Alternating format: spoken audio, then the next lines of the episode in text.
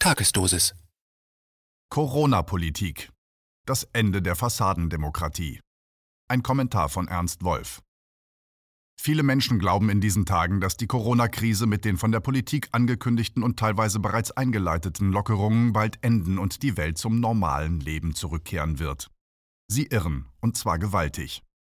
Bleiben die Politiker, die uns in diese Situation geführt haben, an der Macht, dann werden wir in Zukunft in einem Staat leben, in dem wir behördlicher Willkür, vollständiger Überwachung und fortschreitender sozialer und wirtschaftlicher Verarmung ausgesetzt sind.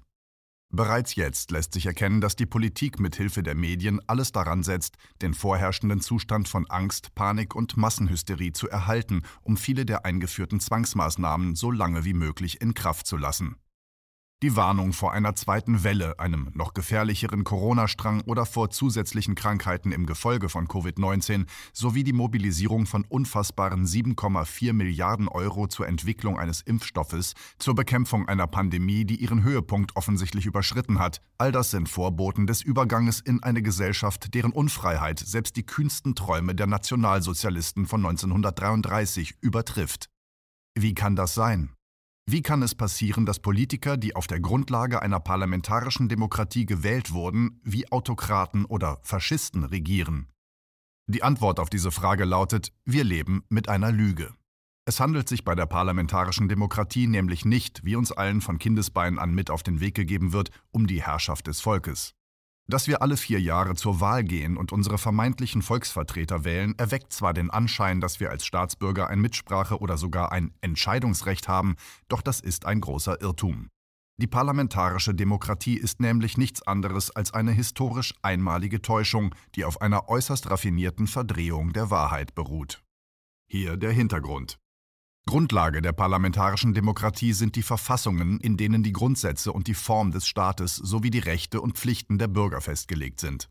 Sämtliche parlamentarisch-demokratische Verfassungen beruhen auf dem Gleichheitsgrundsatz, der den Bürgern die Botschaft vermittelt, dass sie alle nicht nur die gleichen Rechte genießen und vor dem Gesetz gleich behandelt werden, sondern dass sie in der Tat alle gleich sind. Das aber stimmt nicht.